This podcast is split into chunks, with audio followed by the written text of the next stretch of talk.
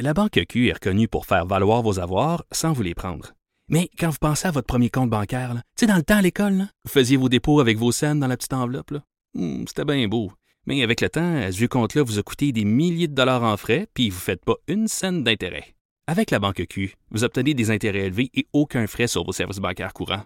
Autrement dit, ça fait pas mal plus de scènes dans votre enveloppe, ça. Banque Q. Faites valoir vos avoirs. Visitez banqueq.ca pour en savoir plus. Geneviève Peterson, comment ça va? Toi? Ça va très, très, très, très bien. Euh, écoute, je, je- avant qu'on parle de nos euh, différents dossiers, j'avais besoin de tes lumières. Ah, comme d'habitude. Ben oui. Non, mais c'est parce que on le dit, toi puis moi, on règle des problèmes. Tellement. Mais là, j'ai un problème, j'ai un dilemme euh, personnel, interne, familial, en fait. Et j'ai besoin de toi, de tes lumières, de ta grande sagesse, OK? Vas-y donc. Et c'est drôle parce que justement cette semaine on parle de Michael Jackson parce que il y a un documentaire, euh, un film là qui, qui sort là euh, Dimanche. Neverland ou en tout cas bon ça va sortir. Il paraît que ça dresse un portrait épouvantable de Michael Jackson. Et je t'explique rapidement la situation. Un moment donné, on écoute souvent de la musique chez nous avec le, le- le Google Home, on utilise Spotify, on écoute de la musique. Et là, à un moment donné, il y a euh, la chanson Smooth Criminal, mais la version reprise à l'époque par Alien and Farm, qui est un groupe que, que moi j'aimais dans ma jeune époque. Version plus euh, punk rock un peu de Smooth Criminal. Et là, les enfants aiment ça. Puis là, on leur dit, mais vous savez que ça, c'est pas la chanson originale. Et là, de fil en aiguille, on écoute Smooth Criminal de Michael Jackson.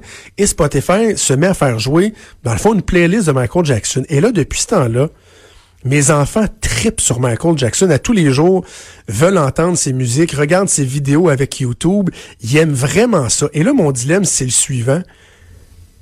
Est-ce que je suis à l'aise avec ça? Est-ce que le fait que le gars aurait, en tout cas, on n'a plus beaucoup de doutes, là, aurait commis des gestes épouvantables, un pédophile, est-ce que ça vient scraper l'œuvre musicale? Puis est-ce que je devrais me sentir mal de faire écouter ça à mes enfants? Je te donne la parole. Hey, c'est une question hyper intéressante parce que c'est une question euh, qu'on est amené à se poser euh, de plus en plus. Je te ramène au cinéma de Woody Allen justement. Tu sais, euh, on sait que euh, bon, il a marié sa fille adoptive qui est aux prises avec des, des sérieuses accusations. Tu sais, il était dans le mouvement MeToo. Puis, tu sais, c'est tout le temps cette question-là. Est-ce qu'on doit séparer l'artiste de son œuvre? Et là, je citerai Ouais. Rimbaud quand on dit je est un autre. Là. Ça s'applique particulièrement bien euh, ici. Écoute, moi aussi, Jonathan, je suis aux prises avec le même questionnement parce que, évidemment, mes enfants aussi sont fans de Michael Jackson. Chez nous, on écoute. Thriller. On est, tu sais, c'est de la musique qui est très entraînante. Ça reste dans la tête. On, Ça reste bon. On a beaucoup dansé. Ça reste bon. Après ça, on peut se questionner, évidemment, sur le personnage, mais son œuvre demeure néanmoins pertinente. Je pense pas que boycotter euh, l'œuvre d'un créateur pour ses comportements, tu sais, on peut penser aussi à Roman Polanski là, qui a été accusé de viol Ouais. Tu sais, c'est pas la première fois que, que ça arrive, tu sais. Puis c'est toujours cette question-là, jusqu'où je suis à l'aise, tu sais. Je pense aussi que c'est du cas par cas. On peut y aller euh, puis l'expliquer à ses enfants quand ils sont en âge de comprendre. C'est sûr que dans le cas de Michael Jackson, ce sont des allégations de pédophilie. Donc, Ben, c'est de voir mes enfants danser sur ces chansons, euh, oui, ça peut créer un malaise. C'est un malaise qui est interne. Est-ce que c'est un problème? Je ne pense pas, parce que la musique de Michael Jackson et son apport à la pop demeure indéniable, tu sais. Mais vrai Parce que... que, je, je- vais te donner un exemple de quand je ressens un malaise. L'autre fois, on a, on a parti une chaîne euh, vidéo sur YouTube, sur la télé, et là, il y avait euh, une excellente chanson de Michael Jackson qui est, euh, qui est They Don't Really Care About Us. Et il avait tourné une version euh, particulière là, dans, dans, dans, dans un pays euh, sous-développé, je pense. Et là, il y avait des jeunes enfants? autour de lui, Oui. ouais, c'est ça, partout. Oui, oui. Et là, euh, les enfants trouvaient ça super entraînant. Mon fils m'a fait la remarque qu'il trouvait que Michael Jackson ressemblait beaucoup à une fille, Oui. ce qui m'a euh, fait quand même rire. Il l'a dit avec euh, tout plein de naïveté. Mais là, eux, ils trouvent la chanson est bonne, elle est belle, puis Michael Jackson, il danse avec les enfants, puis il Ben. des go, ça. Puis là, Ouais. j'ai comme, moi, je me sens mal, là, de dire, ouais, les enfants, ils tripotaient peut-être, là. Ben, c'est sûr qu'en sachant ce qu'on sait rétrospectivement, il y a beaucoup de choses qui sont problématiques dans les clips de Michael Jackson, dans ses sorties publiques. Puis, euh, mais tu sais, quoi, moi ce qui me dérange dans cette affaire-là, là, tu sais, ta question est intéressante, mais moi, je t'amène dans une question qui est plus globale. C'est-à-dire, on a affaire ici à un gars, euh, bon, visiblement, qui avait plusieurs problèmes de santé mentale, qui avait un, un ranch euh, Neverland, tu sais, qui avait Ouais. visiblement le syndrome de Peter Pan, qui invitait des enfants à dormir. C'était vraiment un royaume pour les enfants, euh, ce manoir-là, ce domaine-là. Et je me demande où étaient les parents de ces enfants-là? Qui, Ah, je suis tellement d'accord. puis c'est des, Oh, puis c'est quoi, Jonathan, c'est que c'était souvent des euh, là dans le cas de- du documentaire qui va prendre l'affiche euh, sur HBO Crave au Canada dimanche et lundi, c'est un documentaire de quatre heures. Donc ils l'ont scindé en deux. On va voir deux victimes euh, qui étaient un peu des enfants acteurs, puis pour lesquels Michael Jackson quand même en 1993, je crois, a été blanchi en- ou du moins a dû dédommager des victimes à la hauteur de 20 millions de dollars. Là, mais les parents qui envoyaient leurs enfants là, souvent, là, ceux dont on n'entend pas parler, c'était des, des parents qui étaient dans des milieux défavorisés ou des enfants qui voulaient être des vedettes. Donc, clairement, euh, euh, Michael Jackson tirait avantage de, de ce profil de victime-là. Et ce qui me fait vraiment suer royalement, et ça, c'est pas seulement dans le cas de Michael Jackson, c'est que certainement des gens étaient au courant autour de lui Ça peut pas faire que ce soit le personnel, que ce soit son entourage, que ce soit les parents de ces, ces, ces, euh, ces enfants-là. Et là, je fais un parallèle avec le cas de Gilbert Rozon. Tout le monde dans le milieu le savait que ce gars-là, c'était un cochon, que c'était un pervers, que c'était un pas propre. Et personne ne disait rien. Et là, quand ça s'est su, ah ben là, c'était donc dramatique, puis c'était donc dommage, puis il y avait donc des victimes, puis c'était donc un drame. Mais tout le monde le savait. C'était l'omerta. Et c'est, et c'est- et c'est malheureusement ça qui a eu lieu dans le cas de Michael Jackson pendant des années. Des années. Quel parent envoie son enfant dormir chez un homme de 40 ans? Je peux pas croire. C'est, c'est aberrant. Moi, je, je, je, je vais te raconter une expérience personnelle. là. J'ai j'ai joué longtemps euh, au baseball, euh, même si Joanie puis Hugo, ils sont sceptiques quand je dis que j'ai été sportif longtemps. Là, mais en tout cas, euh, j'ai joué jusqu'au j'ai joué jusqu'au junior, 21 ans. ok? Puis souvent, quand t'es jeune, t'as des coachs qui te suivent d'année en année. Ben oui. Et j'ai eu un coach qui était euh, très, très proche de, de certains joueurs. Euh, il nous a- là, j'avais, j'étais peut-être rendu à 12, 13 ans. 12, 13, 14. Il nous amenait jouer au golf, euh, chez lui, écouter des films, etc. Et là, à un moment donné, euh, moi, mes parents se sont mis à se poser des questions Ben, c'est et à être très, très, très méfiants et euh, à, à limiter mes contacts. Je sais pas si le gars était croche. Je sais pas, Geneviève, mais je sais que il y avait entre autres un joueur dans notre équipe que lui, il allait des fois écouter des films chez lui tout seul le soir. Je trouve que dans Il ce cas-là, vaut mieux prévenir que guérir. Moi, je me disais, mais comment c'est. Puis aujourd'hui, en fait, je me dis, et mes parents se disaient à l'époque, mais comment ces parents-là, parce qu'on était une couple de joueurs ensemble, aller faire une sortie, jouer au golf, tata, tata, Ça, ça va. Mais d'aller le chercher chez lui tout seul, de l'amener à sa maison, puis lui, il avait des enfants, là, des enfants plus jeunes en passant. Comment un parent peut ne pas, euh, sans dire sauter aux conclusions, ne pas faire preuve d'une méfiance élémentaire? Ben, je pense que évidemment, dans ce cas-là, vaut mieux prévenir que guérir, comme je le disais, mais aussi, il faut pas tomber dans la psychose parce que euh, bon évidemment là, il y a eu tous les, les scandales avec le euh, les dernières études qui ont montré qu'il y avait beaucoup beaucoup d'abus dans, dans le sport notamment euh, dans le monde du hockey dans le Oui. monde du ski. Bon on a vu ça on en a parlé abondamment. Euh, puis ça c'est quand même ça donne lieu à une espèce de, de, de paranoïa collective. Puis j'en suis hein, je plaide coupable quand je vois un homme maintenant au parc l'été euh, tout seul. Je trouve ça bizarre. Ouais. puis c'est triste un peu quand on y pense parce que c'est peut-être juste un monsieur qui se promène avec exemple son chien ou tu sais. Puis l'affaire Cédrica Provencher aussi euh, a rien fait pour euh, calmer le jeu, tu sais, euh, les hommes qui se promènent seuls avec des chiens dans les parcs, c'est euh, l'année passée au parc de, de mes enfants, la police est venue pour demander à un monsieur de circuler, tu sais, puis c'était juste un grand-père avec son chien, fait que tu sais. OK, bref, euh, je vais, je vais, je vais voir. Fait que finalement, de le voir, la solution, c'est, je, je devrais les laisser écouter ça, mais. Moi, je pense que oui. OK. Ça n'a pas de répercussions. Il nous reste quelques. Ben, en fait, on a un peu de temps. On prend un, on a Ok. un 8-9 minutes Yay. encore. Il y a deux autres sujets dont on voulait parler, mais au cas où euh, on s'épande un peu trop, je te laisse choisir au où on manque de camp. Veux-tu me parler d'allaitement ou euh, de l'hôpital que tu as visité euh, Ah, cette semaine avec ton, ton pauvre chum euh, qui était digne du tiers-monde? L'hôpital, pas ton euh, chum. je vais te parler de l'allaitement. On va faire les deux. Je te parle de l'allaitement parce que, euh, bon, euh, encore une fameuse étude qui sort pour dire que les enfants allaités euh, ont moins de chances de souffrir d'eczéma. OK? Si les enfants ont été allaités trois mois, euh, ils sont en quelque sorte euh, protégés contre l'eczéma. L'eczéma, c'est cette maladie de la peau qui fait que ça pique puis ça gratte puis c'est sec là pour les, les- Mhm. Ouais, ouais, au. Saguenay des fois on dit du noxéma. Vous voyez bien les affaires, vous dites bizarre au Saguenay. puis de, hein? puis de. Donc euh, voilà. Puis euh, je trouve ça toujours. euh, moi j'ai allaité mes enfants très longtemps. Ok? Ma fille, je- Oui. je, je, je, pré- je veux le dire avant d'aller à mon point parce que c'est important. J'ai allaité ma première fille deux ans. J'ai allaité mon- ma deuxième fille 13 mois. Puis mon fils, je l'ai allaité cinq mois. fait qu'on voit Oui, que ça, va dit toujours en année, descendant. ouais.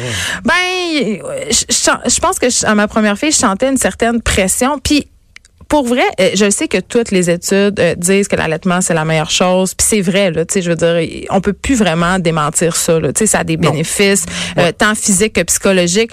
Par contre, ce que je trouve déplorable, c'est que ce type d'article là ou ce type d'étude là met encore une pression sur les mères qui veulent pas allaiter parce qu'il y en a des femmes qui veulent pas allaiter pour différentes raisons parce qu'ils ont subi de l'abus sexuel parce que ça leur tente pas. Ça se mm. peut aussi. Ils ont pas envie euh, parce qu'ils ont parce qu'ils ont un travail qui leur permet pas de le faire, parce qu'elles s'en sentent pas capables. Et je trouve que ces femmes-là, on les condamne, on les juge, elles vivent un, un, du jugement à l'hôpital de la part du personnel hospitalier justement. Moi, j'ai une amie qui voulait pas allaiter puis on a appelé le psychiatre parce qu'on se dit, elle fait une dépression postpartum, elle n'est pas, pas dans son assiette, on va la convaincre. Je trouve ça correct de faire la promotion de l'allaitement. Je trouve ça correct de présenter aux femmes les avantages de l'allaitement. Mais euh, quand c'est rendu une religion, parce que c'est ça que c'est rendu, je veux dire, j'ai des amis qui donnent le biberon qui se font regarder bête au centre d'achat. C'est comme si tu donnais du poison à ton enfant. Et là, je répète, je suis pro-allaitement. Mais, mais je suis pro-choix. Je suis pro-choix ton point, il, est tout à fait pertinent. Puis euh, je, je, je, connais bien ce, ce, ce, ce phénomène-là, ce milieu-là, parce que je le rappelle, ma blonde est une euh, obstétricienne gynécologue. Mm. Euh, et tu sais, le phénomène qu'il y a eu, c'est que dans le temps, dans, en tout cas dans mon temps à moi, là, j'ai 37 ans, euh, l'allaitement c'était out. Ben, c'était pour les granos. c'était pour les, femmes qui avaient pas d'argent, qui avaient pas ben de vie. c'était pas féministe. Le biberon, le biberon puis la clope dans la bouche, puis ah ouais, donc let's go, pas de problème. Donc, à un moment donné, il y a comme eu un retour du balancier, une revalorisation de l'allaitement. Mais moi, j'en parle souvent, j'en ai, j'en ai souvent parlé avec, ma blonde, qui, elle, un peu, elle tient le même discours que toi, c'est-à-dire, oui, l'allaitement, euh, il faut le, favoriser. Elle dit, oui, je vais toujours répondre aux questions de mes patientes en leur vantant, autant que faire se peut, les bienfaits de l'allaitement. Mais le problème, c'est qu'il y a des gens, que ce soit des, d'autres, des collègues euh, médecins, des infirmières, des, qui en font vraiment un dogme. Comme tu dis, qui font, qui culpabilisent. Puis tu sais, moi, ma blonde, elle me dit, quand la personne, elle le sent pas ou c'est difficile à dire, ben, tu sais, eh, acharnez-vous pas, là. mais c'est pas en la culpabilisant qu'on va l'amener non plus. Acharnez-vous pas. Ben, c'est ça. Non, non, non, non, c'est très mauvais. Fait que voilà, c'était ma, c'était ma montée de lait sur l'allaitement. Mais euh, parle, parle Je vais te de ma visite à l'hôpital. Oui, j'étais allée à Santa Cabrini. Le malheur, ou plutôt le, le, le, mauvais déneigement des trottoirs montréalais m'a amené à, à, Santa Cabrini parce que mon chum s'est pété la jambe. Euh, oui. En avait-il vraiment besoin? Non, non. non, je pense qu'il n'en avait pas vraiment besoin. Chou. Donc, euh, donc voilà. Et, et euh, pour vrai, avant de faire euh, ma, ma, sortie sur l'hôpital Santa Cabrini, je veux juste dire que euh, il n'est pas question du personnel ni des gens que j'ai rencontrés là-bas. Là. Pour vrai, le personnel était incroyable, de l'empathie. On a été super bien reçus, soignés d'une façon impeccable. Mais les locaux, Jonathan, les locaux. C'est bien de mentionner le personnel parce qu'il va y avoir d'autres rendez-vous de suivi, ton oui, c'est ça, exactement. La fille a fait bien attention. Non, mais pour vrai, c'est vrai. je leur ai dit merci mille fois.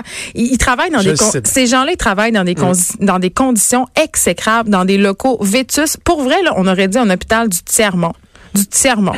Tu sais, on aurait dit des sacs de films d'horreur. Écoute, des gants sales dans l'ascenseur, des bâches au plafond avec de l'eau jaune qui coule euh, en avant du département de chirurgie d'un jour, euh, des gens empaquetés, pas assez de chaises pour s'asseoir, euh, pas de Kleenex. Tu sais, là, vraiment, t'es laissé à toi-même, c'est sale. Des gens qui sont qui doivent aller aux toilettes pieds nus, pilés dans l'urine parce que, bon, ils ont pas de pantoufles d'emblée, faut le demander, ou l'infirmière débordée oublie d'en donner. Tu sais, là, c'est incroyable. Pour vrai, là, c'est dégueulasse, c'est sale. Moi, je n'avais jamais vu ça. Puis j'en ai visité des hôpitaux à Montréal, mais Santa Cabrini, euh, je sais pas, là, mais ça, ça se Moi, mon père était hospitalisé pendant un mois euh, avant Noël à l'hôpital euh, du Sacré-Cœur à mhm. Montréal. Ben, c'est aussi un hôpital qui est, vieux, là. dégueulasse. Ben, c'est ça. Là, je peux ben, pas croire. Moi, mon papa, il a passé un mois là, là à se promener dans les corridors qui Puis sont avoue, Jonathan, que si t'es pas là, si t'es pas là pour demander des affaires comme des oreillers, tu sais, ça, ça fait pitié longtemps, là. Il y a pas grand-chose qui se passe. Moi, j'ai vu beaucoup de gens seuls, puis je me demandais qu'est-ce qu'ils allaient faire.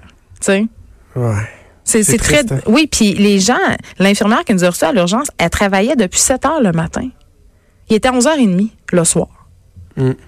Ces gens-là, là, ce sont des héros de travailler dans des conditions comme ça, avec un manque de ressources, puis des gens qui sont pas toujours sympathiques. Hein?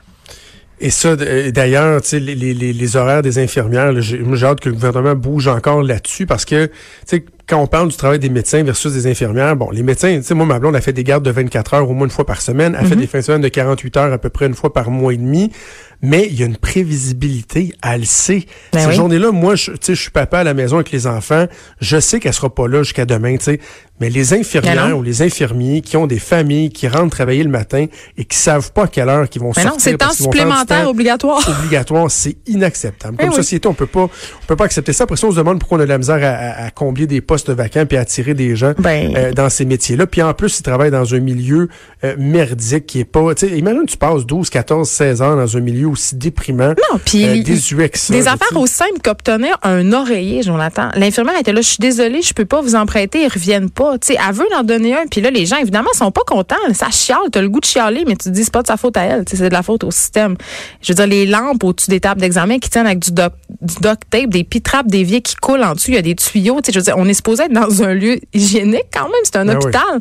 Les gens sont blessés, des gens qui attendent des heures sur des chaises droites pour s'en aller en chirurgie, qui ont, qui ont mal, qui ont pas d'antidouleur, tu sais, c'est, pour vrai, c'est, très, très, moi, ça m'a beaucoup perturbé, vraiment. J'ai pris des Fait que là, photos. t'es une aidante naturelle? Oui, je suis une aidante naturelle. Puis allez là, mon blog sur le Journal de Montréal. Il y a une photo de la bâche au plafond avec l'eau dégueulasse qui coule. Ça vaut la peine d'être Ben vu, oui, vraiment. j'ai- regardé ça pendant qu'on se parlait. C'est le fun que tu sois rendu euh, sur le site euh, du journal. euh, Ben, je peux faire mes petites montées de lait. On adore ça. Hey, je t'ai-tu déjà dit que j'aimais ça de parler? T'es fin, moi aussi. Je pense que oui. Hey, on se reparle la semaine prochaine. Bye, à la semaine prochaine. Salut, on revient pas longtemps. Trudeau, le